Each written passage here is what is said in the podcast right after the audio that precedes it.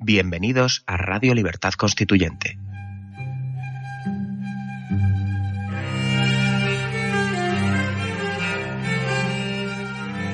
Están escuchando Radio Libertad Constituyente con don Antonio García Trevijano.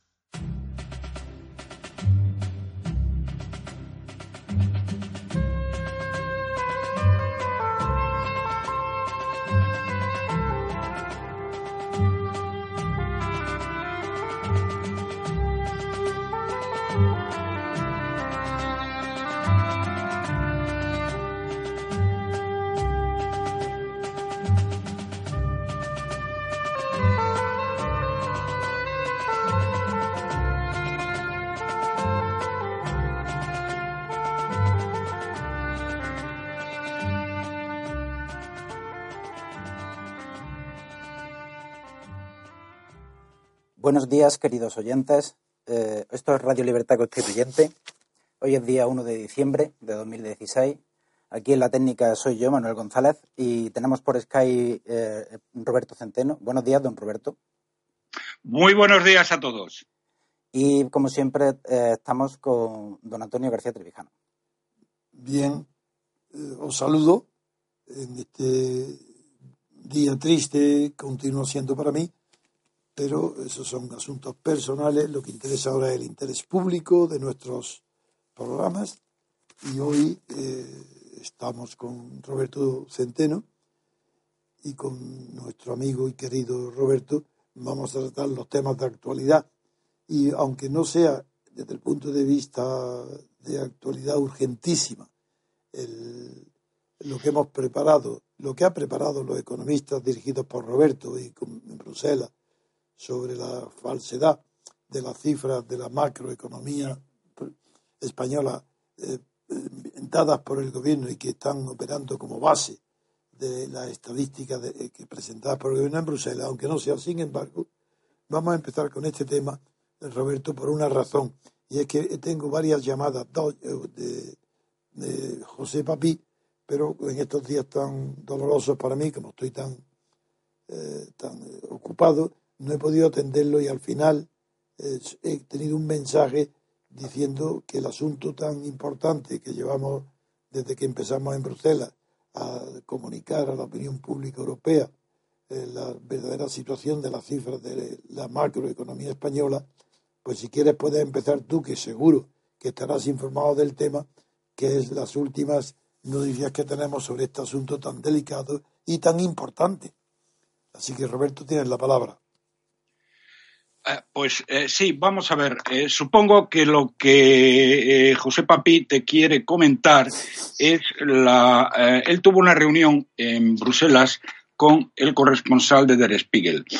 el corresponsal de Der Spiegel está interesadísimo en las cifras que hemos entregado a los principales miembros de la Comisión Europea y del Parlamento Europeo y quiere publicar un artículo que no te oculto, Antonio, que si Der Spiegel publica un artículo eh, haciéndose eco de nuestros hallazgos. Eh, hacerlo oficial. Eso es la revolución. Eso es la revolución, porque claro, eh, la influencia de Der Spiegel sobre la opinión pública alemana es impresionante. Como este señor es un periodista serio y no la panda de mentecatos que tenemos aquí, que más que periodistas son juntaletras ¿eh? y se limitan a, eh, transmitir el parte oficial como ocurría en los años 40 ¿eh? del gobierno, mm, ha dicho que lo primero que va a hacer, va a hacerlo en tres fases. La primera fase es eh, entregárselo a un eh, instituto alemán, el Instituto Económico Alemán de mayor prestigio, que es el IFO de Múnich, eh, el Instituto IFO de Múnich, para que mm, le informe si el procedimiento que hemos seguido nosotros, que ha consistido, se lo recuerdo a ustedes, en, mm, en recalcular todos los distintos componentes del PIB eh, medidos de las tres formas distintas en que se puede medir el PIB a partir de la producción, a partir del gasto y a partir de las rentas pagadas, ¿eh? todas eh, las cifras oficiales las hemos contrastado con aquellas, eh, aquellas otros índices de actividad y de demanda que, según el Ministerio de Economía, están más correlacionados con mm, las cifras eh, oficiales de la contabilidad nacional. Bien. Entonces, lo primero que quiere es comprobar que esto es así y lo segundo, ver que los cálculos que hemos hecho pues están bien hechos. ¿eh? primero quiere ver el método y luego, luego, la aplicación de ese y método. Luego el, cálculo cómo se ha hecho. Lo cual mm, me parece perfecto, me parece que es lo que hay que hacer y como no tengo ninguna duda respecto al método y, el, respecto al cálculo, ¿qué te voy a decir, Antonio? Son matemáticas. ¿eh? Y como nosotros sabemos sumar, pues oye, dos y dos son cuatro y cinco y cinco son diez. Y eso no tiene vuelta de hoja. Así que hay esperanza de que confirme, seria esperanza de que confirme el informe. Sí, sí, vamos, me sorprende. Vamos a ver. Podría ocurrir. No, no digo que confirme que el método es bueno y que la y que la eh, deducción también es buena, nada más. Por supuesto, eso por supuesto. No tengo la idea, pero creo que no, si el IFO puede estar sometido a algún tipo de presión política. Ah. claro, vamos a ver. Si es independiente o no. Exacto, porque el problema de nuestros cálculos, como no se te oculta, Antonio, es que es terrorífico, porque significaría dicho de una manera breve y en román paladino, que España está quebrada y está en suspensión de pagos. Y, esto le crea un problema político a la eurozona. Ah, imposible de resolver. Imposible, porque es que nosotros somos seis veces Grecia. Exactamente, eso no está preparada ni puede ni tiene medios. Nada, no tiene los recursos para poderlo. Eso es, quiero decir, no tiene recursos. Entonces, claro, eh, es bastante obvio que los, eh, los burócratas de Bruselas a, los que se lo hemos mandado deben estar absolutamente horrorizados. Y no, se... pensarán que no tenemos medios para combatir el poder que ellos tienen para ocultar las noticias desagradables. Efectivamente, efectivamente. Eso es lo que eh, probablemente piensen, aunque están incurriendo, y eso sí te lo digo y lo sabes bien, en una responsabilidad histórica. ¿eh? Porque antes o después eh, eh, eh, España va a suspender pagos.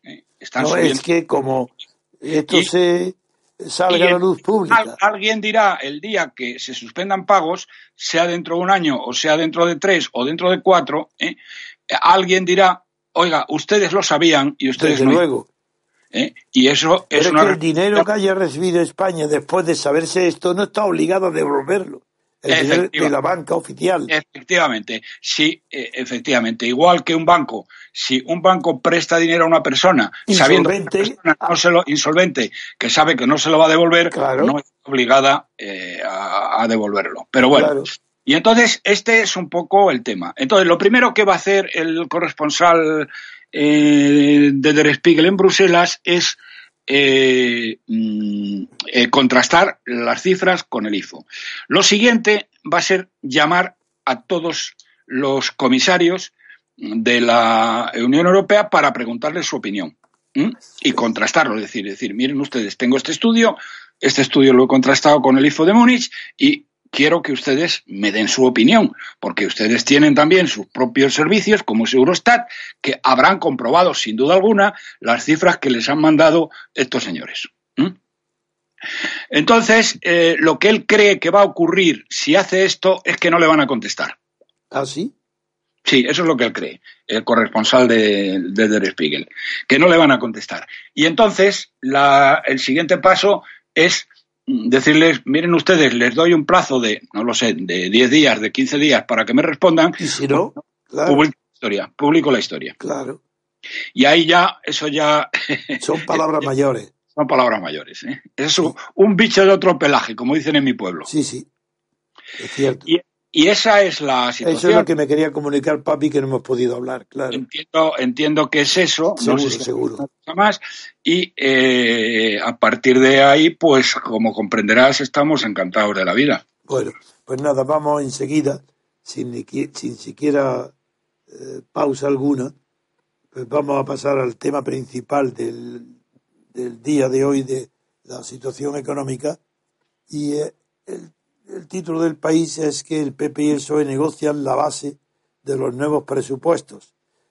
Como conoces el tema perfectamente, que se trata de, de esta pretendida subida de impuestos, pues vamos a empezar con un informe tuyo para luego someterlo a, a un examen crítico entre tú y yo. Efectivamente, efectivamente. Vamos a ver. Eh, el tema. Porque eh, el, el, bueno, para que sepa, aunque supongo que lo has leído, que ya en página. Esto está en la portada. Y en página interior, en la página 15, ya dice: PSOE y gobierno pactan dar mayor liquidez a las autonomías. Que esto ya sea, es el colmo. Es decir, eh, que ya eh, esto... Bueno, efectivamente. Yo, vamos a ver, voy a empezar para que los árboles no eh, nos impidan ver el bosque. Luego vamos a las cifras de acuerdo, concretas. De acuerdo. Pero eh, se lo explico. Fíjate, Antonio, que esta, estos tíos, es que realmente en España no hay partidos políticos. Lo que hay son bandas ¿eh? con forma de partidos. No son ¿Qué- sectas estatales, porque Sectas, todos, sí, son- con- todos pertenecen al Estado, son sectas del Estado. Ya, pero que utilizan las siglas de unos partidos históricos, unos de la derecha y otros de la izquierda, o unos más a la derecha y otros más a la izquierda, para saquear a los españoles sin contemplaciones. No tienen una política eh, definida a largo plazo. Van, están solo en el día a día y en el sobrevivir en el día a día como sea. Y te digo esto por lo siguiente. Fíjate que en Francia acaba de ser nombrado candidato de la derecha François Fillon. Sí, François Fillon, para que lo sepan nuestros oyentes, era el número dos con Sarkozy. sí. En un momento determinado, François Fillon le dice a Sarkozy y dice, oye, presidente, Francia está quebrada. Y le dice Sarkozy, hombre, no me fastidies. ¿Cómo que está? Sí, mira, Francia está quebrada por esto, por esto, por esto y por esto. Y tenemos que tomar toda una serie de medidas drásticas. Digo, mira, François, le dijo Sarkozy, mira, François, no me toques las narices, esto hay que ocultarlo, esto lo francés, el pueblo francés no lo puede saber, que es exactamente lo que está pasando en España ahora mismo. ¿eh? El pueblo español no puede saber eh, y están conjurados para ello todos los partidos políticos y todos los medios, y por supuesto el Banco de España, el AIREF, etcétera, etcétera, ¿eh? están conjurados en el engaño masivo al pueblo español de que España está quebrada y que no podemos seguir Pero un así. momento, si te he comprendido bien, la situación de Francia que Fillon le plantea a Sarkozy es parecida a la española. No, es mucho menos grave, pero de todas maneras era una, porque ellos deben estar aproximadamente en un 130% de deuda en relación al PIB Ah, y nosotros estamos en el 173%. Claro. O sea, eso te lo cuantifica. La situación aquí es muchísimo peor. Pero eh, Fillon quería revertir esta tendencia. Sí. Bien, Eh, eh, Sarkozy le hace callar, él respetuosamente lo acepta, pero luego después se presenta a las elecciones y contra todo pronóstico acaba siendo nombrando, nombrado candidato de la derecha. Desplaza primero a Sarkozy y, Y, luego después a Juppé. el domingo pasado. Bien. François Fillon, que es por tanto el líder de la derecha, que sería lo equivalente a, a, a PP, al PP, a Rajoy. Tiene una política que es diametralmente opuesta, diametralmente opuesta a la política del señor Rajoy. ¿eh? Entonces, esto precisamente es lo que estoy diciendo. Y, dice, Pero y es esto que no solamente opuesta en, en el sentido económico que el que tú te estás centrando, sino opuesta en la concepción de Francia y del mundo. Por ejemplo, es partidario de establecer relaciones inmediatamente buenas con Putin, eh, buenas con Estados Unidos, con el nuevo presidente Donald Trump, buenas, Efectivamente. así, todo lo contrario de lo que se está haciendo hoy. Todo lo contrario, exactamente todo lo contrario. Por eso, precisamente, Antonio, ¿m? lo que te digo, y yo no sé si tú en la historia, que lo conoces mejor que nadie, eh, tienes casos como estos, España no está en manos de partidos políticos con una ideología determinada, sino está en manos de bandas mafiosas que utilizan el poder para esquilmar a los españoles y seguir viviendo como rajas el tiempo que esto pueda durar. ¿eh? Y porque, claro, lo que no tiene sentido de que un partido de la derecha como el de Rajoy, similar en teoría, en teoría, al- sobre el papel al de a la derecha francesa, no tenga exactamente la misma política. Y tú fíjate, fíjate que lo que propone Fillon Sí. es bajar impuestos y reducir el gasto público eh, seriamente. Y para ello va a despedir a 500.000 empleados públicos. ¿Qué va a hacer Rajoy? Pues mira, lo que estás haciendo lo, acabas, lo acabas, de decir, Antonio.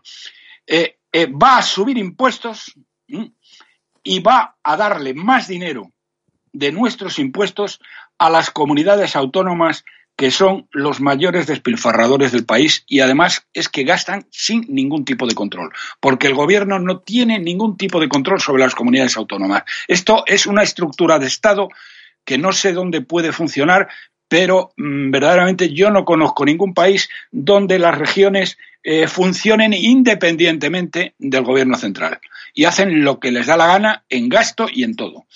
Entonces, sin ningún tipo de control.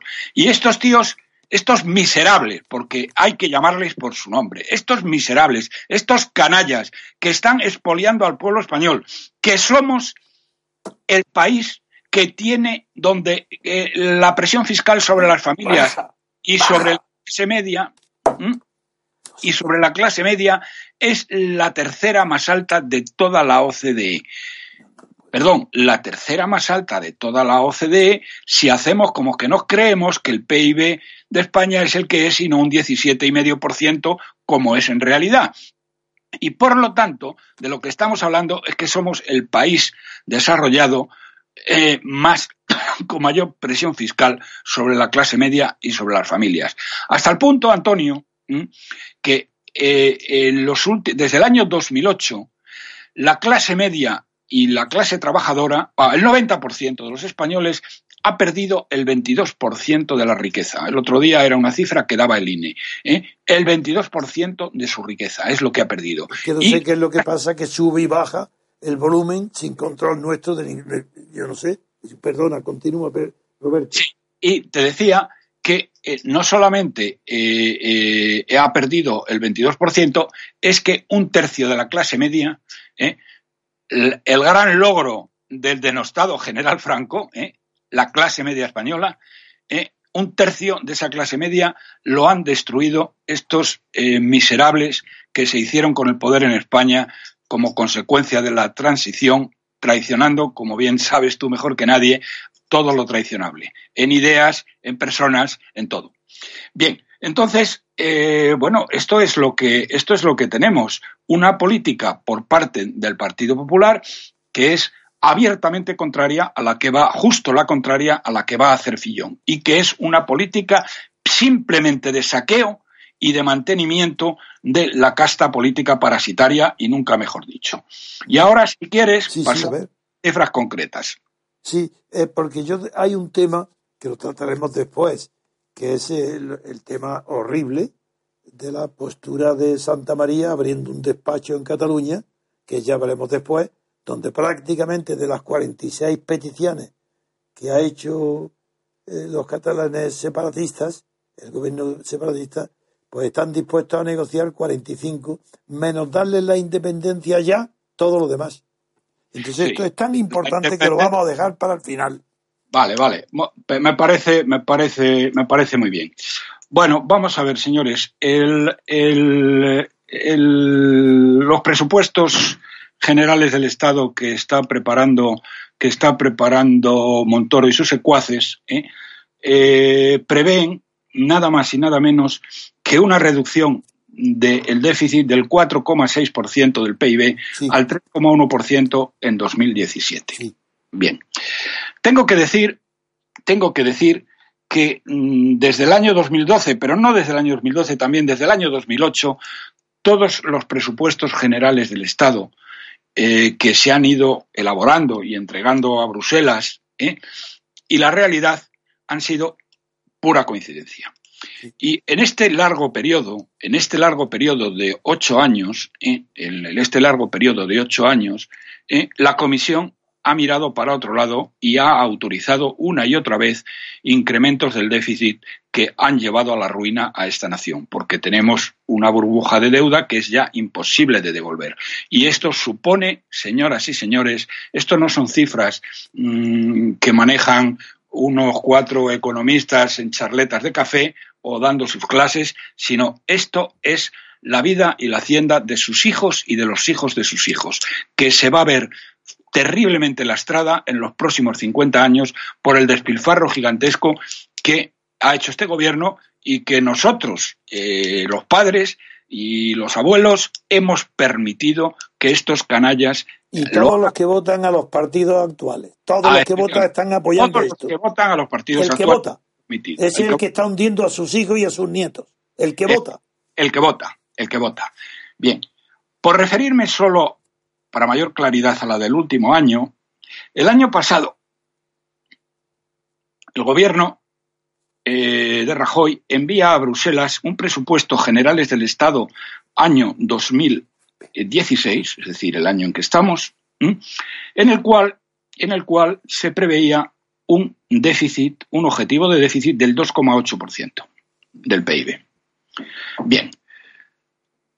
Este era un tema que ya lo comentamos aquí, lo que pasa es que la gente no se acordará, pero si no, pues si puede tirar de meroteca, pues que vuelva a escuchar los programas de entonces. Esto era absolutamente ridículo ¿eh? Eh, y absolutamente ciencia ficción, igual que es el de este año y a lo que luego me referiré. Bien, fíjense en las cifras, señoras y señores. 2,8% era el objetivo de déficit del gobierno. Empieza el año, este año, pasa el mes de enero, pasa el mes de febrero, pasa el mes de marzo y el gobierno sigue manteniendo el objetivo de déficit diciendo, por activa y por pasiva, particularmente el irresponsable de, de Guindos, ¿eh? Eh, diciendo que por supuesto que íbamos a cumplir. Pero llega a finales del mes de abril y hay amigos, dicen, no lo podemos cumplir, lo sentimos mucho. Y por lo tanto, pedimos a Bruselas que nos amplíen el déficit del 2,8 al 3,6%. Este era, por otra parte, un procedimiento habitual, porque lo habían hecho siempre.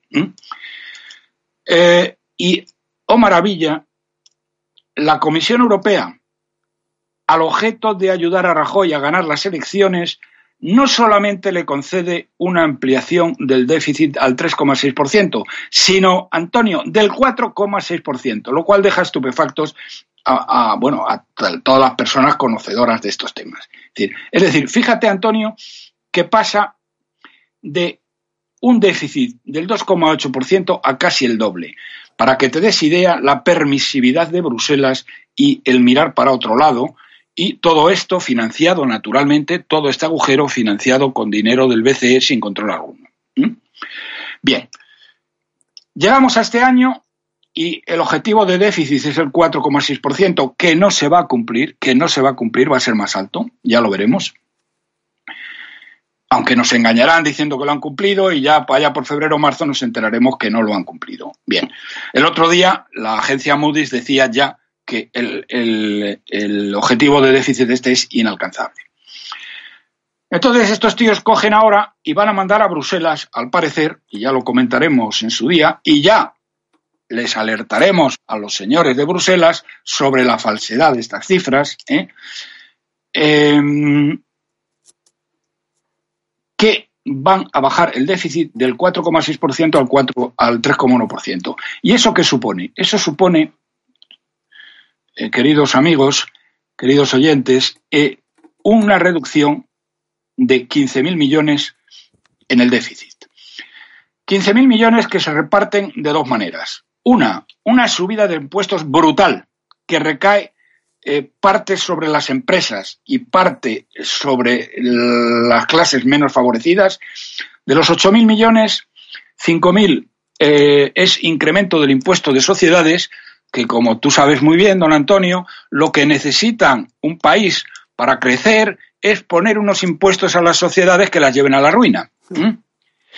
Y eh, luego después un incremento de impuestos especiales donde eh, que colocan por primera vez un impuesto a las bebidas azucaradas, es decir, a las bebidas que toman los niños, que toma la gente más humilde, como puede ser la Coca-Cola, como puedan ser los Fanta, como puedan sí. ser lo que ustedes quieran. ¿eh? Es decir, cifra, sí, perdona, es que cifra nada menos eh, que esta subida fiscal quieren recaudar 8.000 millones. Eso es muchísimo dinero. Pues te lo digo, 5.000 millones a sociedades, 2.000 millones a impuestos especiales, dentro de lo cual la parte, la mitad más o menos son las bebidas azucaradas, que eso es una novedad en el mundo mundial, y eh, es que estos, eh, estos, estos malvados, son muy imaginativos en cuanto a robar, no son, no saben dirigir el país, pero son muy imaginativos en cuanto a cómo robar a los ciudadanos. Esto en la época del sheriff de Nottingham, ¿eh? de Robin Hood, harían, vamos, lo dejarían al sheriff de Nottingham, Montoro lo dejan calzoncillos. Bien. Y luego, mil millones, dice, lucha contra el fraude. Bueno, la lucha contra el fraude es un fijo, es un banco pintado que siempre dice... Sale en el momento oportuno. De, de, eh, tanto dinero de ahí. Lo cual es ridículo, porque tenemos la agencia tributaria más dura y más expropiatoria del mundo civilizado. ¿eh? Hasta el punto. Cuanto, pero esa historia del 3% de la amnistía, que no pagaron el 10%, ¿esa historia qué es? Que ahora la exigen pagar. ¿Por Bueno, qué no explicas eso? Pero, sí, ahora te, te lo explico si quieres al final. Déjame de acuerdo, para, de acuerdo, perdona. para no romper el tema. Sí. Pero vamos, eh, para que tengas una idea, el 50% de las actas que levanta la, eh, la agencia tributaria son desechadas después por los tribunales. Eh, es decir, que eh, si a ti te llama la agencia tributaria, no lo quiera Dios, a, a, a revisarte unas declaraciones, tú sales de allí con un acta debajo del brazo, sí o sí, seas culpable, inocente o medio pensionista. ¿eh? Entonces, decir que persiguiendo la lucha contra el fraude van a conseguir algo mm, es absurdo. Y si quieres, ahora te explico el tema. En un momento determinado, el gobierno toma la decisión, como han tomado otros gobiernos europeos en otro momento, de dar una amnistía fiscal a la gente que tiene dinero fuera. Y esa amnistía fiscal se hace y al final eh, eh, se, llega a la, se llega a una media, no sé muy bien las razones, de que se ha pagado un 3%. Sí. Y eh, ellos pensaban que iban a recaudar el 10%. Sí.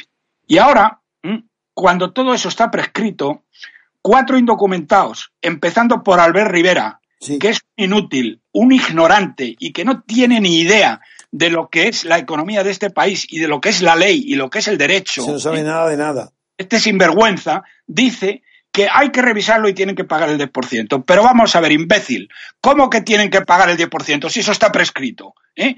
Es que la ley no la vas a respetar. Por, dilo de cara, di, nosotros no respetamos la ley, hacemos lo que nos sale de las narices. ¿eh? Bueno, esto no lo van a, no, no lo van a conseguir. Yo Claro. no sé, no, no tengo ni idea, porque no conozco bien el detalle de por qué, en vez de un 10% que pensaban, y que Sí. puede parecer una cifra lógica y razonable, ¿eh? Mm, solo recaudaron un 3%. Eso no lo sé. Pero lo que sí sé es que eso está prescrito. Sí. ¿eh? Han pasado ya más de cuatro años y eso está prescrito y no se puede volver atrás. Y hasta la propia agencia tributaria, que es la agencia tributaria más dura de Occidente, más incluso que el IRS de Estados Unidos, ¿eh? los que metieron en la cárcel a Al Capone, ¿eh? Sí. el IRS, el Internal Revenue Service, ¿eh? ya han dicho que eso no se puede volver atrás porque está caducado. Este imbécil, este imbécil de Albert Rivera, ¿eh? Bueno, ¿y por qué todos los periódicos los reproducen? Es que no saben absolutamente que han pasado más de cuatro años. Pues mira, eh, el, grado de ignorancia que tienen los analistas y los periódicos, los periódicos están al servicio del poder y van con titulares que teóricamente van contra gente que, bueno, que supuestamente es rica, lo que tampoco es eh, la verdad. Pero un político, un político de un líder de un partido político que aspira a tener un lugar al sol en, en España, como es Albert Rivera, no puede cometer el error terrible ¿eh? de decir que hay que estos tíos tienen que pagar el 10%, porque lo repito, imbécil, está, esto está, eh, eh, eh, está Prescrito, prescrito. Está Que es prescrito. inexigible. Que Es ya no hay acción para perseguirlo. Eres un demagogo tan demagogo como el de la coleta, ¿eh? Porque verdaderamente es que no sabes dónde tiene la mano derecha. Eh, ¿Por qué no te vuelves al banco, a la Caixa y dejas a España tranquila? Porque Claro. dejas a la, a la oposición, que tiene una oposición ya fortísima dentro del propio partido, Sí, hay porque 400 horas reunidos hasta las narices de porque están este- hartos de su este autoritarismo. de este cretino. Bueno, pero además que es, es que es un ignorante, no solamente es eso. Bien, y fíjate, y aquí eh, voy a este tema porque este es un tema sangrante. Ah, bueno, luego después hablan de que los otros 8.000 millones es incremento de impuestos y 7.000 millones porque vamos a crecer eh, la tira. ¿eh? Luego vuelvo sobre lo que vamos a crecer la tira. Pero la pregunta es, pero vamos a ver, señor Rajoy, señor Montoro, señores de los partidos políticos, ¿Cómo tienen ustedes la santa desvergüenza de, incrementar los impuestos en 8.000 millones de euros al pueblo español? Cuando mantienen un despilfarro de 100.000 millones de euros con el modelo de Estado, cuando solo, solo Antonio las duplicidades entre comunidades autónomas, duplicidades entre comunidades autónomas suponen un despilfarro anual de 36.000 millones de euros. Eso es desde, el origen. de golfos. ¿Cómo no reducís el gasto, el despilfarro, no el gasto, el despilfarro? ¿Cómo es posible que sobrando como sobran 3.000 empresas públicas que han sido creadas solo y exclusivamente para colocar a familiares, amigos y correligionarios y para ocultar deuda y que se pueden y se deben cerrar y nos cuestan 15.000 millones de euros al año, Antonio, 15.000 millones de euros al año para mantener a los parientes, a las novias, a los, a los, a los amigos. Y a los suegros, y a los tíos, y a los sobrinos. De la casta política parasitaria. ¿Cómo es posible que no toquéis ese tema? Que además, Rajoy, dijiste en el año 11 que ibas a cerrar 1.500 y no has cerrado ninguna. Eres un tramposo, eres un miserable. Has agotado cuatro años en que has tenido todo el poder estatal, autonómico y local para poder hacer lo que te diera la gana. Y lo has despilfarrado y has llevado a la ruina a esta gran nación mejor dicho, has completado la ruina a la que la llevó el indigente mental Rodríguez Zapatero. ¿Mm? Bien, continúo. Fíjate, Antonio, la sanidad y la educación, que son intocables para la izquierda. ¿eh? Y como estos son sus ignorantes, pues eso suena muy bien de decir, esto es intocable. Vamos a ver, ¿cómo que es intocable? Desde que el señor Aznar en mala hora transfirió las competencias de sanidad y de educación a las comunidades autónomas, querido Antonio, se han incrementado, se han incrementado los costes de la, de la sanidad y la educación en un 60%, en un 60% nada más y nada menos. ¿eh?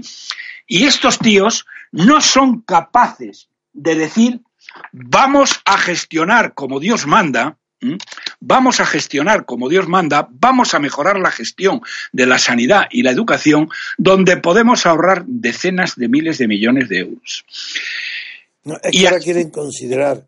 Te doy, te doy, doy dos cifras que son anecdóticas, si quieres, Antonio, pero que eh, la gente esto lo entiende muy bien. Porque a lo mejor cuando hablas de 36.000 millones en duplicidades, bueno, no sé muy bien de qué estamos hablando. Miren ustedes.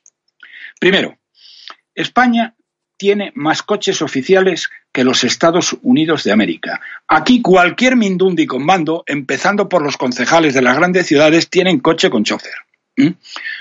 Eh, y ahí la primera que se apuntó, la primera que se apuntó a exigir su coche cuando sacó plaza en el Ayuntamiento de Madrid fue eh, Begoña, la, líder de Ciudadanos. ciudadano, ciudadano. Sí, Begoña, no me acuerdo, Begoña se llama. Bien. Bueno, la primera, es decir, ¿dónde está mi coche y dónde está mi chofer? Fíjate, lo más importante que el mayor problema que tenía Madrid era el dar un, coche a Begoña Villacís. ¿eh? La primera en pedirlo. No tienen vergüenza, Antonio. No tienen dignidad, no tienen vergüenza. Y ese es el relevo de la honestidad que viene. ese es el relevo, eso es la honestidad que viene. ¿eh? Ahí la tienes, Antonio. A Begoña Villacís. Bien. Continúo para que lo entiendan. Esto, más coches que los Estados Unidos oficiales. Porque, dicho sea entre paréntesis, el alcalde de Nueva York, ¿eh? que antes era Bloomberg, ¿eh? Iba en metro a la oficina, siendo multimillonario. ¿Por qué iba en metro a la oficina? Primero, para dar ejemplo, y luego, naturalmente, porque en el ayuntamiento de Nueva York hay coches de servicio que dan servicio a todos, al alcalde y a los demás. Pero nadie tiene un coche asignado, ni siquiera al alcalde. Y aquí cualquier Mindundi con mando tiene un coche asignado. ¿eh? Esto es una vergüenza mientras nos quieren robar 8.000 millones de euros más en impuestos. Pero fíjate, otro caso, también anecdótico si quieres, pero que refleja eh, muy bien lo que estoy diciendo. ¿Sabes cuántos asesores y asimilados tiene Rajoy en Moncloa? Eh, eso, eso desde luego, 2.000, ¿no? no sé cuánto. 2.500. ah, más de 2.000. 2.500 eh, asesores. Bueno, eso es, es, que en el mundo no hay nadie, absolutamente no. ni un país que se pueda parecer a España. No, pero que te voy a dar, te voy a dar las cifras, te voy a dar las cifras. ¿Sabes cuánto tiene Obama? El presidente de los Estados Unidos. 200 o 300. Seis, no, tiene 600. No, 600 bueno. ¿Sabes cuánto bueno, tiene? Pero la... en Alemania tiene 300. 400 tienen en Alemania. Bueno, me, equivoco. Y poco. Theresa May, eh, la premier ministra británica, 250. Figúrate. 10 veces menos que Rajoy. Sí. Y este miserable, Esto es que este canalla, eh, nos quiere robar 8.000 millones a los españoles y él mantener a los 2.500 golfos que tienen un sueldo medio entre 60 y 80.000 millones de eh, y 80.000 euros al mes, eh, al año, perdón. 60 a 80.000 euros al año. Pues ¿eh? Toda por la pasta de 2.500. mangantes que está en Moncloa. ¿Mm? ¿Qué te parece, Antonio? No, que lo multipliquen y verán la cifra escandalosa que hay robada. Eso es robar. Eso es robar. Eso es robar. Si eso no, no- eh, No. eh, es robar de acuerdo con el banco director que es Rajoy, que invita a que le roben. Inaudito. Bueno, y luego ya, y termino, Antonio. eh, fíjate que de los. eh, vamos a ver. De los 15.000 millones que eh, este sinvergüenza va a mandar a Bruselas y que va a decir que es lo que van a ahorrar. Sí. ¿eh? Otra cosa es que en Bruselas se dejen engañar. Ya procuraremos que no sea así y haremos todo lo que esté en nuestra mano para ello. ¿Eh? Para que nos llamen antipatriotas luego porque denunciamos Efe- en efectivo. Bruselas los delitos que comete el gobierno español para arruinar a los españoles. Y como, estamos- y como Para- no queremos que las generaciones futuras de españoles resulten ya rematadamente, no arruinadas, muertas miserables por los gobiernos y por el sistema de estatal que hay de partidos en España, seremos llamados antipatriotas. Vale, pues ah, que nos Pues llamen. seré, yo seré antipatriota. Y yo lo mismo. Pues. Bien, a lo que voy. Eh, de los 15.000 millones, 8.000, como hemos repetido, son incremento de impuestos. Y 7.000 millones dice que los van a sacar porque vamos a crecer mucho más. ¿Mm? Bueno, lo cual ya entra dentro de, eh, de la ciencia ficción absolutamente de siempre. ¿Mm? Eh, fíjate que eh, en, las, en las cifras que hemos mandado a Bruselas y que yo publiqué el lunes en el Confidencial, ¿eh? Eh, se ve perfectamente cómo los principales indicadores de actividad y de demanda ¿m? se están hundiendo. ¿m? Eh, es decir, eh, este año, según el gobierno, la economía española va a crecer un 3,1%, que es básicamente la misma cifra, un pelín menos que la del año 2015. Entonces, si tú comparas en una tabla, que es lo que yo hacía en mi artículo del lunes y lo que hemos enviado a Bruselas, a Moscovici, Sí. a Schulz, etcétera, etcétera. Ah, por cierto, que tendrá, no, no sabemos nada de Martín Schulz de- después de... No ha habido ninguna novedad. Parece- no, parece que le van a nombrar ministro de Exteriores Sí. de Alemania. Eso es. Está bien. Eh, de lo cual me alegro y desde aquí le felicito al señor Schulz, que se lo merece, porque la verdad es que Schulz ha sido No, el bien. más credibilidad nos ha dado Sí. y más, mm, eh, digamos, más cancha nos ha dado. Sí, sí, Por- se portó bien. Bien. Eh, bueno, él prometió que una vez que le mandáramos lo que ya le hemos mandado, que se lo mandamos la semana pasada, estaba dispuesto a crear una comisión en el Parlamento Europeo para. Sí, pero no, va, no, no le va a dar tiempo. Yo, lo, a van a relevar antes. lo van a relevar antes, sí.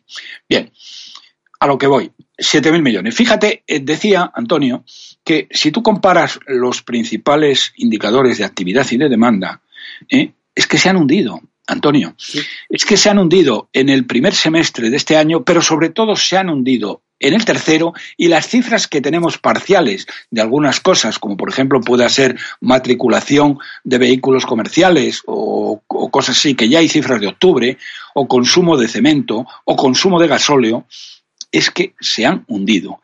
Entonces, ¿de dónde narices pueden decir estos miserables que este año estamos creciendo al 3,1% si no estamos creciendo ni al 1,5%? ¿Mm? Fíjate las cifras que tengo de hoy, que me han dado hoy, que son aterradoras. En un tema tan importante, porque es muy importante, en España ha llegado a ser el 21% del PIB, que ha sido la construcción de viviendas. Este año estamos en el mínimo histórico de todos los tiempos de construcción de viviendas. En septiembre se han visto... ¿Desde cuándo ha, sido la, recaída ahora otra vez? Porque antes, hace algunos meses había una no esperanza. No, no, no, ha vuelto a recaer otra vez a un mínimo. No me acuerdo. el año, reciente. Esto, sí, te estoy hablando de octubre. Ah, ahora te estoy hablando del mes de octubre. ¿eh? Fíjate, eh, no, perdón, miento. no, no, de octubre, de octubre. El consumo de cemento en octubre ha caído, el es el 81% del que fue en octubre del año 2007. ahí sí, es una caída brusca. Una caída brutal. Pero es que el consumo del gasóleo automoción, fíjense, hay una cosa que la gente no sabe, pero yo se lo digo. Este es un tema que cuando yo estaba en Cansa, lo llevábamos muy de cerca y es la correlación tremenda que existe entre el consumo de gasóleo automoción y el PIB. Son prácticamente exactos. Sí, que tú lo has tenido muy en cuenta siempre en tus estudios. Bueno, pues ha caído del 5,5% el año pasado, 5,5% al 1% este año. ¿eh? El consumo de gasóleo a automoción. ¿Cómo pueden decir estos tramposos, estos miserables, pueden decir que estamos creciendo a lo que, a lo que estamos creciendo y que el año que viene vamos a crecer más? Si hasta la propia OCDE ya dice que el año que viene vamos a crecer poco más del 2%. ¿De dónde narices sacan estos tíos que España va a poder crecer tanto el año que viene que se van a poder sacar 7.000 millones de euros de mayor recaudación eh, solo por el crecimiento, no por el... Eh, eh, porque no por los impuestos. Ninguno. Ah, no, bueno, luego diré otra cosa de, incremento de gasto. Porque no solo no van a obtener esto, sino que van a incrementar el gasto. Eh, eh, a lo que, perdón, a lo que iba. Bueno, que el gobierno, perdón, que el gobierno diga esto es impresentable, pero que la IREF, que es un organismo que ha colocado la Unión Europea, aunque es una, aunque son españoles y es y dependen de alguna manera, vamos, y dependen eh, jerárquicamente del Ministerio de Hacienda. ¿eh? Pero teóricamente son independientes. Acaban de decir ayer o anteayer que el consumo está, vamos, que la economía está mejorando y que en el tercer trimestre, en el último trimestre de este año, vamos, después del, bajón que ellos mismos han reconocido de una caída al 0,7% el tercer trimestre, que vamos a crecer al 0,9%. Pero vamos a ver, señores del aire, ¿cómo sois tan golfos, tan miserables, eh, de un dinero que pagamos los españoles, porque os estamos pagando nosotros, con nuestros impuestos, de mentir a los españoles diciendo que vamos a crecer un 0,9%? ¿De dónde coño sacáis que estamos creciendo al 0,9% si ha hundido el consumo de electricidad, la producción industrial. ¿Y el cemento? El de gasóleo, el consumo de cemento, todos, todos, todos aquellos indicadores de actividad, las ventas de las grandes empresas, todos, todos, todos y cada uno de aquellos índices de actividad y demanda se han hundido. ¿De dónde coño sacáis que vamos a crecer el 0,9%. No tenéis vergüenza. Sois unos sinvergüenzas, sois unos colaboradores necesarios en el hundimiento de España. ¿eh? Y algún día espero que alguien os pida cuenta por ello y tendréis que sentaros en el banquillo de los acusados, como os corresponde por vuestra mendacidad y el daño que estáis haciendo a esta gran nación. Y es lo que te puedo decir como resumen de, lo que de todo lo que hay, excepto lo último, ¿eh? Claro, claro. No, nos llevan no, yo quería añadirte algo para rematar esta intervención y dar una pausa y pasar a otros dos temas importantes que quedan.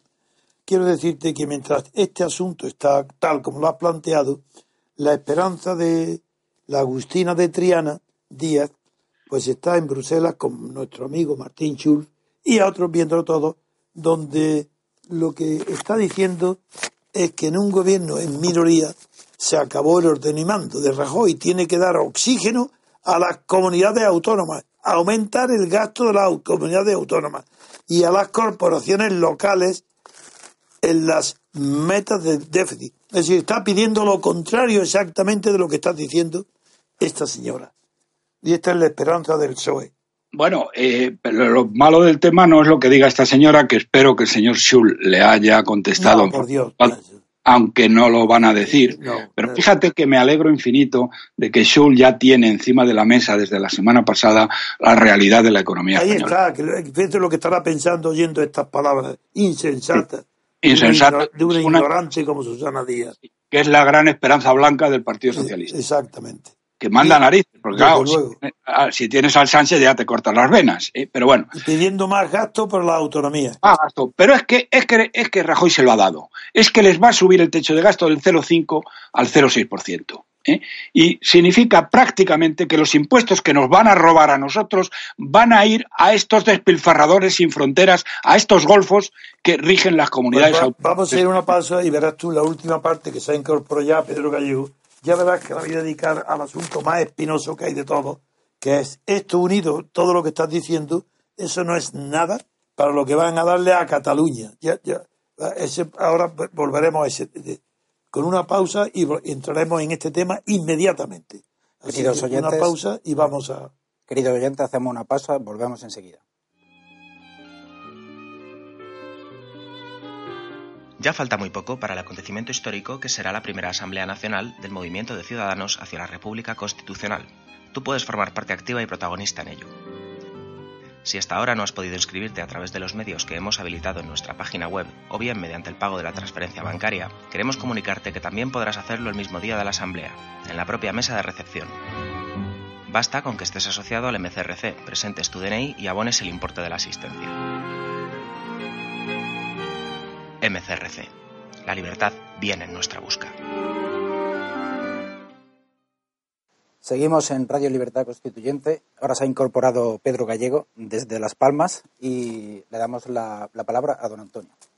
Sí, eh, antes ha habido una desconexión de las horas y Pedro no ha podido estar en la primera parte con Roberto Centeno, y- pero en cambio se incorpora ahora en una parte que él especialmente es muy sensible al tema de la independencia de Cataluña, más que al tema de la independencia, al trato, a la consideración, a la manera de enfocar este tema por parte de los gobiernos españoles, de la monarquía española, de, todos los presidentes y más en concreto de este último, señor Rajoy. El- la noticia la tomo de Mundo, que por cierto me he dado de baja ya, para que estaba suscrito y que no me lo he negado al banco que lo paguen la factura eh, por el comportamiento tan indigno de haber publicado en unos colaboradores fijos, haber eh, seguido la, horrible, no, la horrible, no, la asquerosa eh, difamación sobre Guinea. Y me he dado me de baja como es natural y ya hoy he dicho al banco que no pague. El título del mundo es, en portada, Rajoy ofrece a la Generalitat negociar todo salvo la consulta. Añade Santa María, traslada a Puigdemont que el Ejecutivo acepta dialogar sobre 45 de los 46 puntos planteados por el gobierno catalán. Y este insiste en que el referéndum debe estar sobre la mesa. ¿Pero cómo lo dice? Ah, de una manera graciosísima. No se puede ser más jactancioso. Dice exactamente eh, que aunque no debe haber condiciones previas para este diálogo sobre los 46 puntos, pide eh, Puigdemont, añade, tampoco de su parte, ¿eh? amigo, qué, qué maravilla, qué magnanimidad, que Puigdemont no pone condiciones previas. Es decir, el gobierno, por supuesto, pero él por su parte dice, yo tampoco las pondré. Este es la portada, luego pasa en el interior a ser tratada eh, de una manera completamente, bueno, indignante si no estuviéramos acostumbrados a la insidia y la dejadez y el abandono y la cobardía de todos los gobiernos españoles y de todos los partidos españoles desde que comenzó la transición respecto a su a la actitud del gobierno español ante las autonomías porque en, el, en las páginas interiores desarrolla el tema este de la negociación con Cataluña de una, man- de una manera tan insidiosa que es que hay que verlo, leerlo para creerlo. Eh, ahora lo importante es, dice en la página 10, 45 sí es, dice Pedro, 45 y un no a Cataluña. El no es Mm. la independencia. Es decir, no damos la independencia, pero todos los demás habéis pedido 46 cosas. Una, la independencia. Damos 45. La independencia no. Eh, eh, Santa María traslada a Puigdemont su disposición a negociar todo, salvo el referéndum secesionista. Bueno, claro, eh, envalentonados por esto, Hong ya dice que hay que crear, crear un grupo de trabajo en el Congreso sobre el derecho a decidir de los catalanes. Ya, claro, están, ya pueden negociar todo. La comisión que pide la Generalitat debería pronunciarse en tres o cuatro meses. Bueno, eh, y el secreto de todo está por parte de la Santa María. La niña esta es la, que se ha convertido en la verdugo y asesina de España, ella. Porque en lugar de rechazar rotundamente toda conversación, todo dinero, Eso es. porque además están aumentándole el dinero a Cataluña a cambio de ¿para qué? Pues dice esta señora dice a todo su equipo de- que lo importante es el diálogo. Igual que copiando una célebre frase que viene de Estados Unidos, que decía la economía estúpido, por aquí dice el diálogo estúpido, la mano tendida del gobierno ha cogido a Puigdemont, dicen, con el pie cambiado. Y creen que han perdido la negativa porque dan todo. Este es el escándalo que quiero que comentar contigo, Pedro. Desde luego. Bueno, Antonio, ya sabes que este tema es un tema que llevamos manejando desde hace ya, un- pues fíjate, Y en, lo que nos queda.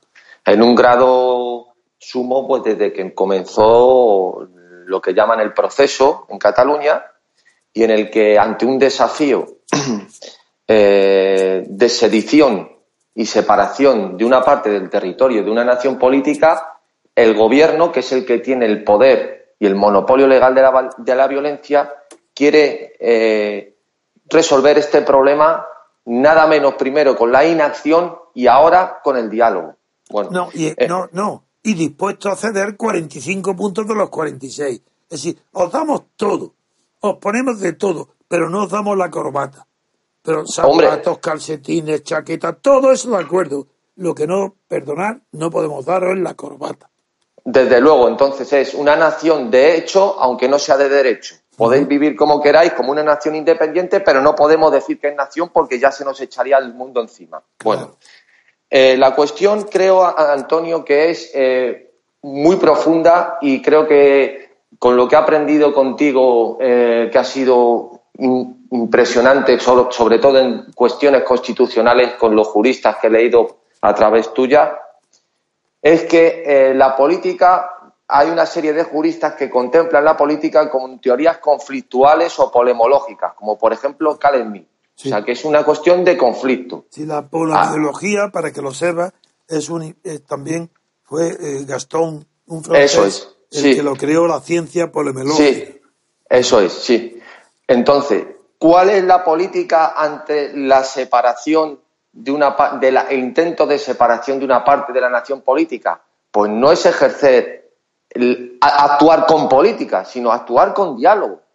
Bueno, pero bueno, pero bueno, pero es que eso no es una herramienta per se de la política, el diálogo.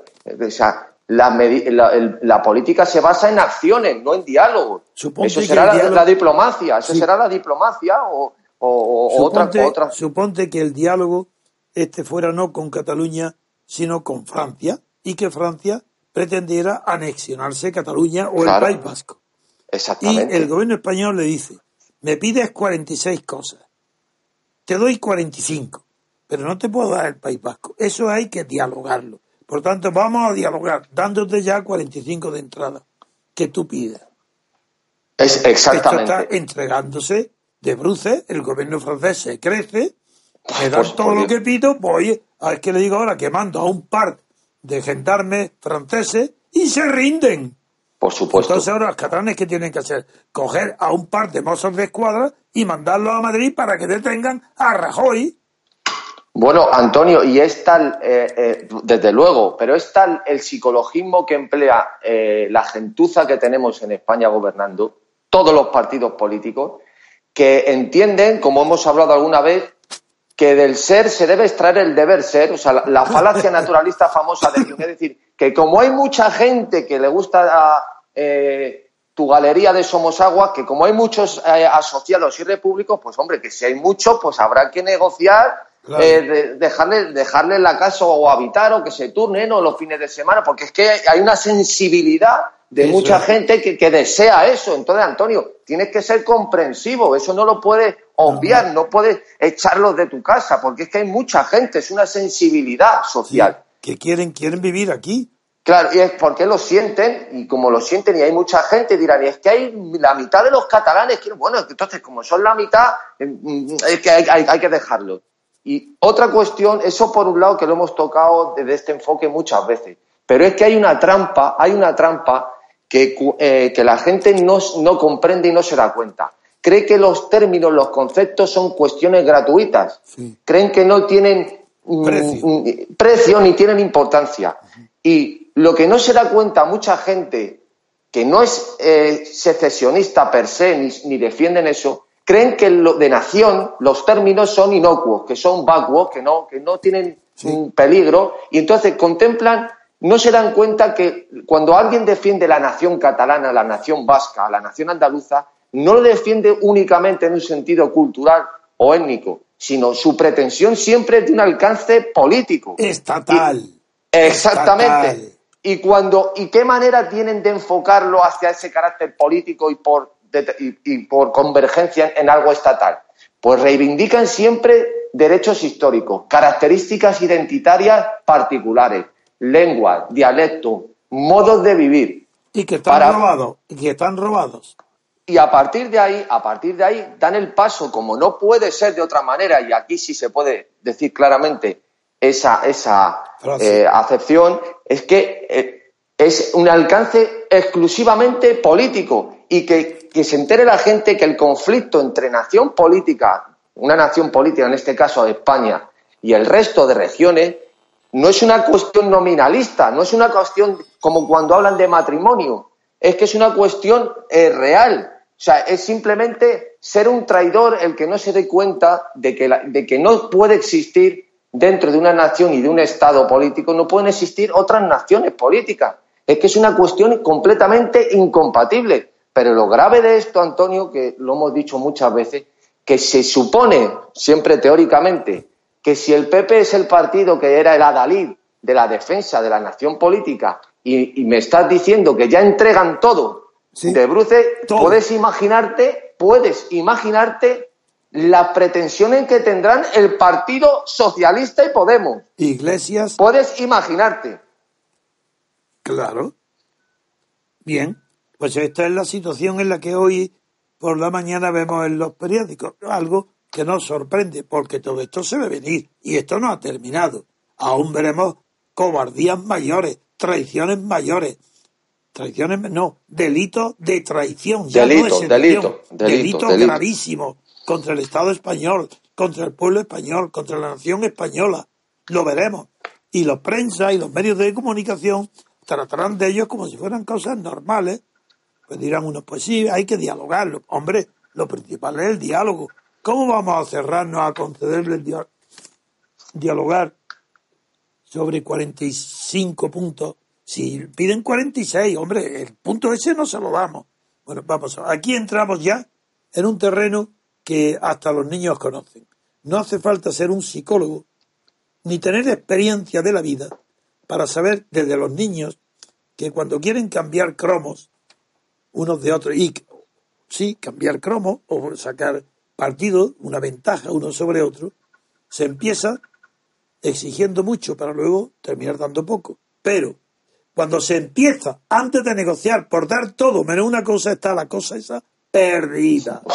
Claro. Está claro, eso lo saben los niños de colegio con 8 y 7 años, cuando están cambiando cromos. Como des todo menos una cosa, ya estás perdido, ya has ganado. El que, el que habla de diálogo ante una persona que te amenaza con una pistola, diciendo te voy a matar si no me das eh, todo, y, y- y se le dice, hombre, no, no te sulfures, no te pongas te- vamos a, negociar sobre 45 y dice, no, no, no, no, yo quiero todo. Y dice, bueno, te doy 45 sobre 46. Y entonces le responde, no admito ningún condicionamiento previo. Aquí lo principal es el diálogo. Y le responde entonces el catalán Puigdemont, que dice eso, no admito, dice, hombre, yo tampoco lo exijo yo, tampoco pongo un condicionamiento, son los 46, y ni vosotros me podéis condicionar, ni quitar uno, ni yo tampoco os quito ninguno a vosotros, porque somos iguales, y como somos exactamente iguales, nosotros tenemos nuestros mozos y vuestra policía, nosotros nuestros impuestos, como somos iguales, no cederé. Y quiero diálogo, diálogo y diálogo sobre los 46 puntos. Y ahí aparece una verdadera enana mental que se llama Santa María, esa pequeña, aparece, pone una oficina allí en Cataluña, en Barcelona, y dice que va a negociar sobre todo, que todo es negociable y que para entrada, antes de reunirse con él, le anuncia, antes de verse las caras, dice, me habéis pedido 46 cosas, 45, ya estoy dispuesto a darlas, venga. Bueno, esta es la situación que diga a ver qué niño que no sea un estúpido comienza perdiendo los cromos con un compañero de, clase del colegio de siete o ocho años. Así. De esa manera pierde, se va del colegio de la clase y no le queda un cromo. Eso hay que darle una lección a quien, a Santa María, pues, eh, se ve, esa no ha ido al colegio. ¿Cómo puede ser abogado del Estado? Sí, nada menos. Una memoriona, yo no sé lo que será. Esa de psicología no sabe nada. ¿Cómo va a dar? Si das todo, uno ya has perdido la batalla. Antes de sentarte, eres lo que se llama pan comido. Tú para los catalanes eres pan comido. Y como eres pequeñita, pues un bollito caliente lo van a comer. Verás tú lo que va a durar. Pero Antonio, yo creo que eh, la cuestión no es la negociación en sí misma, es el comienzo que has dicho antes de, la intervención es directamente, pero qué negociación. Pero si es que aquí no cabe la negociación, si aquí hay que perseguir el delito. Si es que ha habido una, un intento, no, ha habido una declaración de una, de la, es que se ha declarado en el Parlamento catalán la República Catalana y se ha votado. Ese Parlamento tenía que estar cerrado. Tenían que estar detenidos inmediatamente. y como hizo Cromwell, tenía que haber ido Rajoy allí, haber cerrado y haberse traído las llaves del Parlamento a Madrid, a su casa, como hizo Cromwell. Desde luego. Entonces, ¿qué ocurre? Pues lo está relatando. Si ante todas estas acciones no pasa nada, pues evidentemente, si ante, si ya, si, pero si es una entrega absoluta, es una entrega. Pero además de ser una entrega, en, otro orden de cosas, fíjate Antonio el delirio y cómo nos han atacado, sobre todo a Roberto Centeno, de ser ultraderechista por defender a Donald Trump, porque dice que Estados Unidos, Estados Unidos, que no estamos hablando de, de, Villaconejo, en dimensiones ni en importancia ni en, ni en magnitud de todo, en todos los sentidos como, como territorio y población. Estados Unidos, que es el imperio, dicen que es un nacionalista furibundo. En cambio, les parece bien defender el nacionalismo aldeano y regional, eso les parece maravilloso. eso es lo, y País Vasco. Y, y, lo que y, y Echenique Aragón. Eso es. Aragón. Eso es, bueno, eso es una maravilla, eso es... Y la nación andaluza. Y también, eso es el colmo de la democracia. Pero, amigo, que una persona diga que quiere volver a hacer América grande y que quiere proteger a los americanos y que las empresas americanas produzcan y, tengan sus sedes, eso no, eso no, por Dios, pero ¿qué estamos diciendo? Y, el Reino Unido que se separe de, la Unión Europea, pues eso, eso, es el fascismo, eso es la locura. Bueno, es que esto es algo realmente. Pues lo que veremos, lo que veremos es fácil de adivinar viendo lo que ya hemos visto y lo que seguimos viendo. Veremos cosas mucho peores y muy próximamente. Sí, desde luego. Pero desde luego, Antonio, creo que la, ha dicho una cosa muy importante que, y, que es que esto opera casi más en un plano psicológico que en un plano político. Ahora está operando de psicología. Es un todo el, cambio de, Trump, de los niños de colegio. Esto lo hacen muy bien, mucho mejor que Santa María. Pero sobre todo, en, ya en, el aspecto negociador, por supuesto, pero sobre todo en el concepto de lo que es una nación y de, lo que es el concepto de democracia y de lo que es el concepto de representación, la gente tiene un cacao completamente psicológico, mental, que es que no sabe realmente lo que tiene entre manos. Que los tiene una españoles, en primer lugar, no saben que no tienen representación política. Exactamente, No exactamente. hay un solo español en ninguna provincia que tenga su representante político, ni uno, porque está prohibida en la Constitución española que los ciudadanos españoles tengan representantes políticos. Solamente se permite eso a los partidos estatales. En un partido estatal sí, tiene sus representantes ocupando el legislativo. Pero un ciudadano que vota, ese no puede votar a ninguno que lo represente a él. Y esta, tan fácil de ver, no lo quiere ver el 80% de la población española. Ese es, ese es el primer tema. El segundo tema es que cómo va a haber una democracia si aquí los poderes están todos unidos. Si aquí el que tiene el poder ejecutivo con mayoría absoluta, como ha sido el caso de Rajoy en la legislación anterior, y fue el caso de, de, de Aznar y de, Zapat- y de Felipe González, quien tiene la mayoría absoluta tiene en su mano el partido, hablo, ¿eh?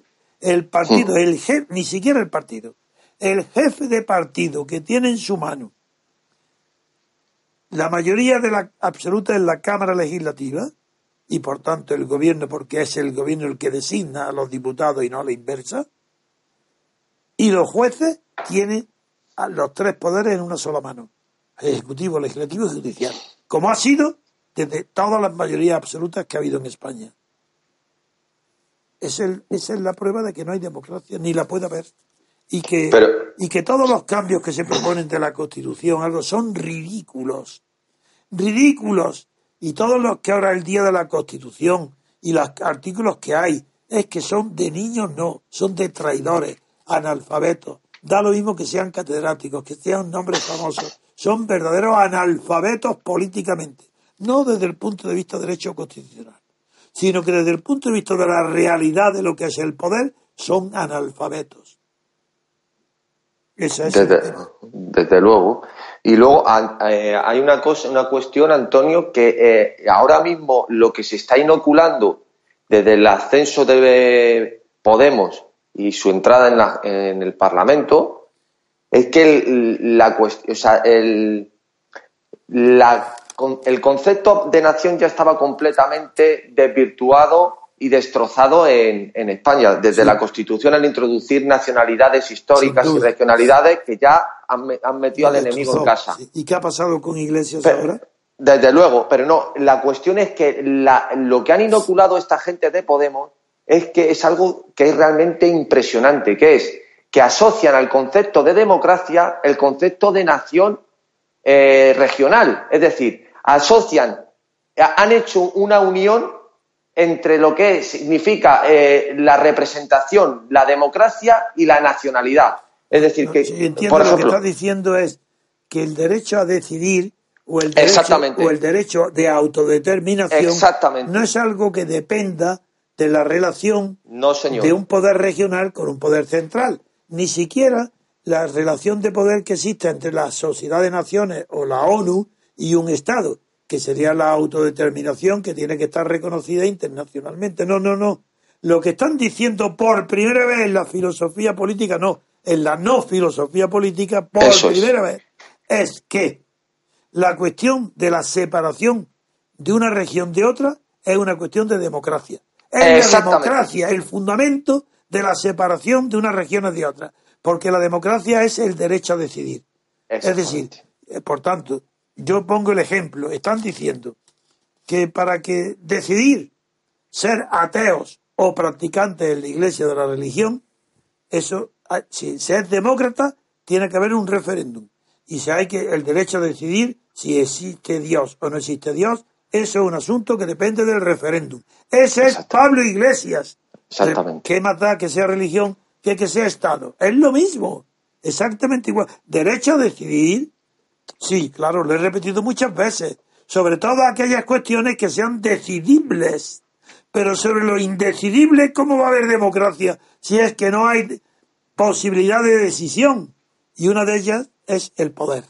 El poder histórico, el poder nacional, el poder que los siglos han constituido y que solo guerras mundiales enormes han, ni siquiera han podido desbaratar, sino lo que han hecho es corregir ciertos defectos de los principios internacionales que rigen el poder, eso es intangible.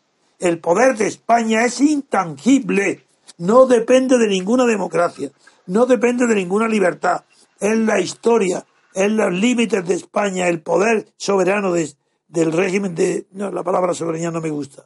El poder central del Estado sobre el territorio español no es una cuestión decidible que dependa de la voluntad de nadie. Nadie. ¿Por qué va a tener la generación de Pablo Iglesias el derecho a decidir una cuestión que ni su padre, ni su abuelo, ni su bisabuelo, ni sus bisnietos, ni nietos tendrán jamás. ¿Por qué esta generación va a tener ese privilegio de poder decidir algo indecidible como es la independencia de Cataluña? O del País Vasco, o de Andalucía. Pero hasta ese extremo se ha llegado de abandono mental, de pobreza mental, de miseria mental, ya no es solamente la cultura, que un país inculto es capaz de todo, es que es miserable mentalmente. Lo que representa Pablo Iglesias es la indigencia mental. Es decir, es lo que es un mendigo mental. Y eso se le escucha y se le dice y tiene 5 millones de votos. A un indigente mental, un mendigo mental, que no sabe lo que es el derecho a decidir, porque no sabe lo que es el derecho de autodeterminación, que no conoce cuál es la doctrina marxista, ni comunista, ni de izquierda, no sabe nada de nada, no tiene más que el sadismo de su carácter que se impone a un grupo de gente irresponsable y decidida y que se sienta en el Parlamento para provocar escándalo uno y escándalo todos los días. Y ahora se dice, Iglesias desprecia el día de la Constitución. Mentira. Si lo despreciara no estaría en virtud de la Constitución sentado ahí. Eso no es verdad, no desprecia ni el día ni a la Constitución, ni la monarquía. Iglesia acepta toda la Constitución existente en España desde el año 78. Acepta la monarquía, acepta que le pague todo. Es exactamente un aprovechado como todos los demás, un oportunista que no tiene ideales, no cree en nada más que en su sueldo y en la espectacular subida del nivel de vida que ha tenido desde que decidió hacerse revolucionario de Estado, con sueldo de Estado. Y pagando el Estado se declara revolucionario. Desprecia el día de la Constitución, pero que va, muy bien, de acuerdo, desprecia un día, porque los restantes días del año aprecian la Constitución, vive de la Constitución. Y en un acto simbólico, que no tiene repercusión ninguna, dice, yo no acepto la fiesta. ¿Cómo vas a aceptar la fiesta si tienes 364 días de fiesta de la Constitución aprovechándote de ella? Eso es lo que quería decir. Renunció a un día y ha renunciado a ese día y al minuto. Un día y un minuto. Porque ha renunciado al día de la Constitución y al minuto de silencio. Ahí ya lo despreció los dos. Cuando vive todo el año allí, comparte la partido. Sí, sí. Y cuando va con. Un momento se ha ido Pedro Gallego, eh, está en espera, un fallo de, internet. Hacemos una pausa. Sí, pausa y Volvemos. Si conoces a don Antonio García Trevijano y escuchas nuestra radio frecuentemente, es importante que te asocies al MCRC. Es el único movimiento que existe en Europa que lucha cada día por la libertad colectiva y deberías formar parte de él. De esta forma disfrutarás de nuestro boletín para asociados con toda la información del movimiento y estarás al día de todas las noticias y eventos que realicemos. Si quieres, puedes colaborar con una cuota voluntaria que puedes pagar de la forma que te resulte más cómoda. Es muy fácil. Entra en www.mcrc.es y rellena la hoja de afiliación. Cada vez somos más y queremos contar contigo. Le doy la palabra a Pedro Gallego.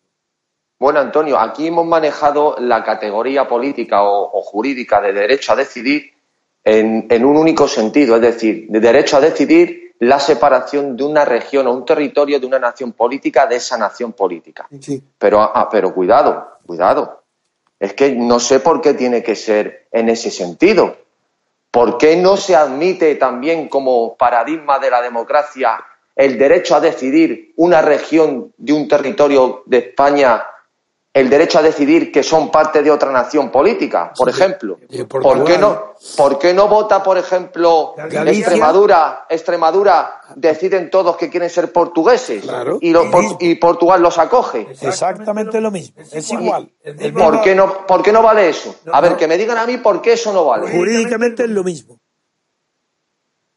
¿O por qué no votamos un referéndum en España si queremos ser americanos o suecos? ¿Por qué no? Y si sale, nos hacemos suecos. o sea, es que esto es una locura absoluta. estado asociado como Puerto Rico de Estados Unidos. Por, ejemplo. No, pero como es, como es derecho a decidir y se puede decidir tú, no, somos suecos ya. Votamos que somos suecos y, sale que sí y somos suecos. Y, y, ahora qué pasa? Y tú me dices, pero hombre, Pedro, ¿qué estás diciendo? ¿Qué locura estás No, no, es que lo hemos votado, Antonio. Es que está votado y es que la mayoría queremos ser suecos. Pero bueno, ¿pero qué está usted diciendo? Usted está loco. No, no, es que está votado. Es que esta es la, locura. es la democracia. Esa es democracia. Y si usted no lo acepta es porque no es demócrata, no quiere.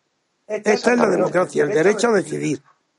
Una nación y un Estado deciden su existencia o su aniquilación porque es una, una de las eh, corolarios de la democracia. Si es democracia, usted tiene que asistir todo. ¿Y por qué no lo contrario? Es decir, la desaparición de Cataluña.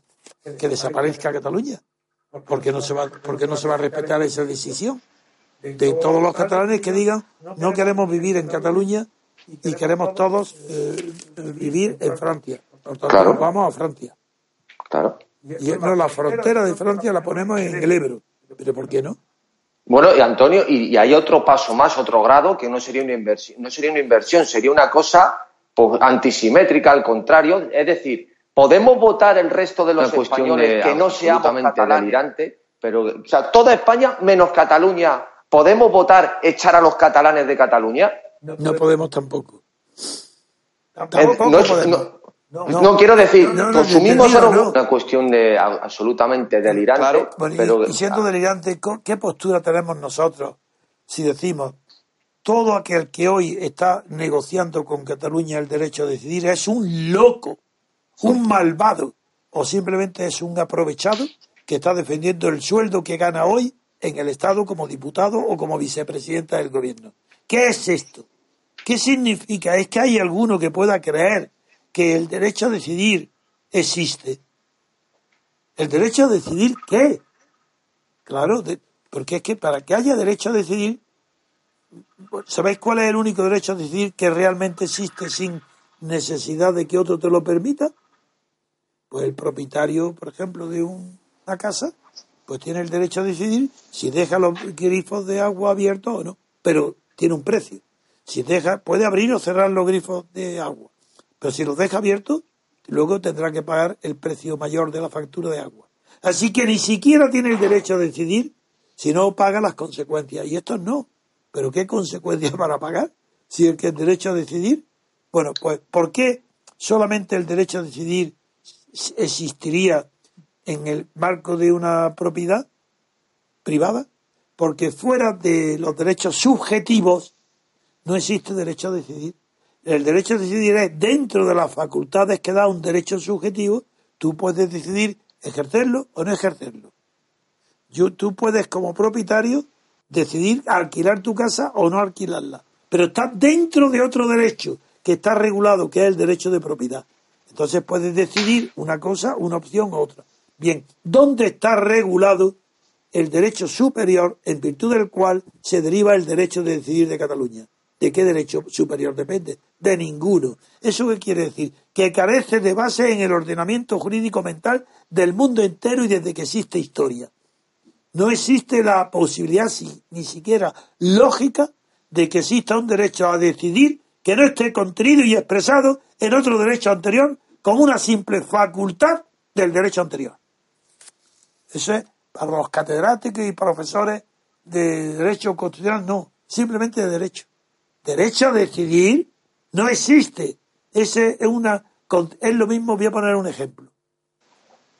Para los abogados y los que no son abogados, estáis acostumbrados a oír continuamente que existe derecho de un contrato de arras, ¿verdad? Todo el mundo ha oído hablar contrato de arras, contrato de arras. Pues mentira. no existe ningún contrato de arras ni puede existir. Ah, dirá, uy, pero ¿qué es esto? Pues nada, es cosas que se dicen de los ignorantes. Contrato de arras no puede existir porque las arras es solamente una cautela, una garantía. Es como una opción que tiene que ir incorporado a otro contrato que ya no se llama de arras.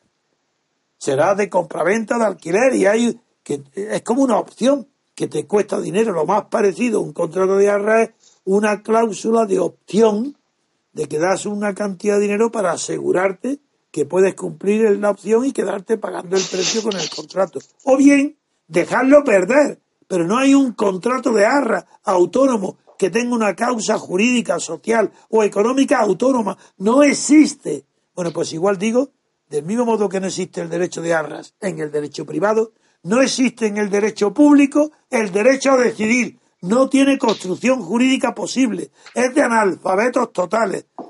Si no hay un solo profesor de derecho constitucional que merezca ese nombre, si habla siquiera con respeto del derecho a decidir, aunque sea para combatirlo, tiene que decir que es una categoría inexistente en el derecho internacional, en el derecho histórico, desde los tiempos más remotos hasta hoy. El derecho a decidir no existe más que como una facultad inherente a un derecho superior que lo comprende, que puede decidir muchas cosas.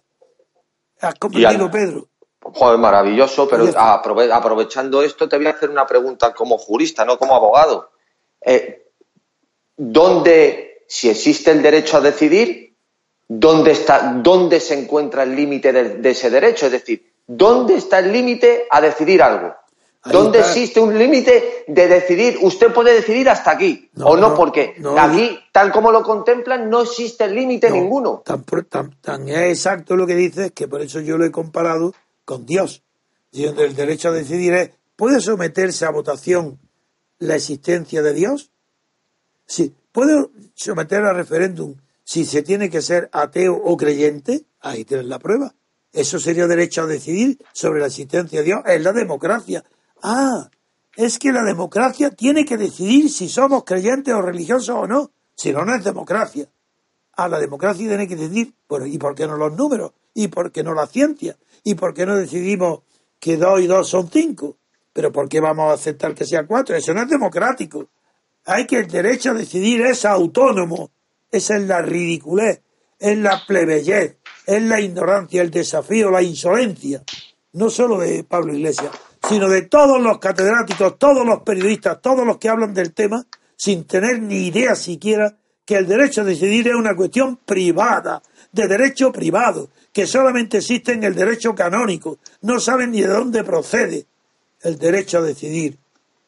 Nació en el derecho romano dentro del derecho privado, como el derecho de varios tutores, todos ellos a decidir conjuntamente sobre el destino o el modo de aconsejar o, suplir la incapacidad de un menor. Entonces todos los que tenían, todos los que resultaran afectados por ese derecho tenían el mismo derecho a decidir. Ese es el origen de derecho privado, relativo siempre a otro derecho superior, que el que permite la decisión o el derecho a decidir, el que queda excluido de ese derecho. Pero tiene que haber un previo derecho que defina en qué consiste el derecho a decidir. Sin eso es, algo, bueno, es una clase de derecho para ignorantes como si fueran, hablaran otro idioma. Es otro idioma el que se está hablando con el derecho a decidir. Y los españoles y los periodistas lo estáis leyendo, demostrando que no hay ninguno siquiera que tenga un dedo en la frente para saber que es incompatible con el lenguaje español. Derecho a decidir en el lenguaje español no existe. Salvo, eso que digo, el ejemplo del derecho canónico, el todo, todo el que se siente contra. Además, en el derecho canónico vino para el derecho a decidir qué era, si la iglesia tenía que ser regida por un papa o por un colegio de obispos. Ahí es lo, con eso se perduró. Y ni siquiera llegó a inspirarse en eso. Pero el derecho a decidir hoy solamente existe en el derecho canónico. Y dentro del derecho privado porque el derecho canónico también se puede distinguir en lo que es la parte privada y la parte pública eclesiástica. Bien, nada más, esto quería decirte todo esto, Pedro, que es que está llegando a unos extremos, que es que no puede ser, es que es un insulto y tenemos que insultar todo español, sea quien sea, mayor de edad, mayor de 18 años, bueno, ahora la van a rebajar a 16. imagínate, imagínate. y, por qué no a 12? Claro. ¿Por qué no a 12? El derecho a decidir a partir de los 12 años. ¿Y por qué no? Y Antonio, la cuestión sobre todo que, es más preocupante es que ya la, la, política, sobre todo en Europa, pero concretamente en España, es una, eh, una política que se basa en la ausencia del conflicto y en rehuir el conflicto. claro. Y eso es un peligro porque precisamente esa doctrina, esa filosofía, eh, efectivamente, además de, negar, de, de, ser la negación per se de la política, precisamente los efectos que crees tú que, eh, que vas a conseguir no llegando, no, no rehuyendo el conflicto son, infinitamente mayores. sí, sí, no, son los contrarios, es acentuando la gravedad del conflicto. Por ejemplo, Cataluña creen que la política mejor para Cataluña ha sido ceder, ceder, ceder, ceder. Bueno, pues cuando muere Franco había un 10% de catalanes separatistas, hoy hay 50% aproximadamente. Porque resultado natural del ceder, ceder, ceder, ese es el mismo resultado que ahora sería cuando Santa María acceda 45 puntos para no ceder uno. Pues lo que eso consigue es que van, los 45 puntos los van a despreciar, porque todo está subordinado a ese punto uno que se llama independencia.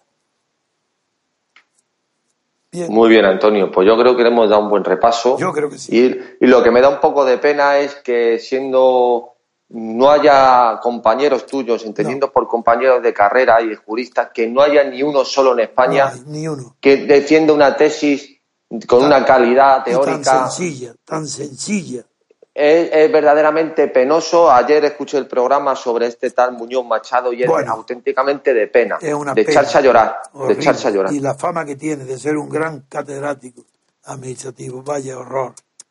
Y todos son iguales, nada, son... No es que no saben de verdad, no esto, en primer lugar, ni uno solo sabe todavía que la política no es más que lucha de poder, ambición de poder. Si no hay lucha de poder por el poder, no hay política. Ahora venga, venga, a ver cómo actuáis entonces. Lucha en Cataluña no, aquí dicen es diálogo, diálogo y diálogo. No, poder, no, no lucha de poder, sino que hay que dialogar. Bueno, pues Pedro, nada más. Muy bien. Así que hasta muy pronto. muy bien, Antonio, pues hasta la semana que viene. Y ahora seguiremos un ratito hablando privadamente. Vale. Hasta aquí eh, el programa de hoy, queridos oyentes. Hasta luego.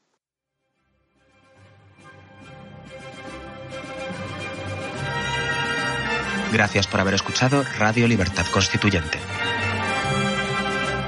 No olviden visitar la parrilla de programación en la nueva página web del Movimiento de Ciudadanos hacia la República Constitucional, en la dirección www.mcrc.es. Radio Libertad Constituyente. La libertad viene en nuestra busca.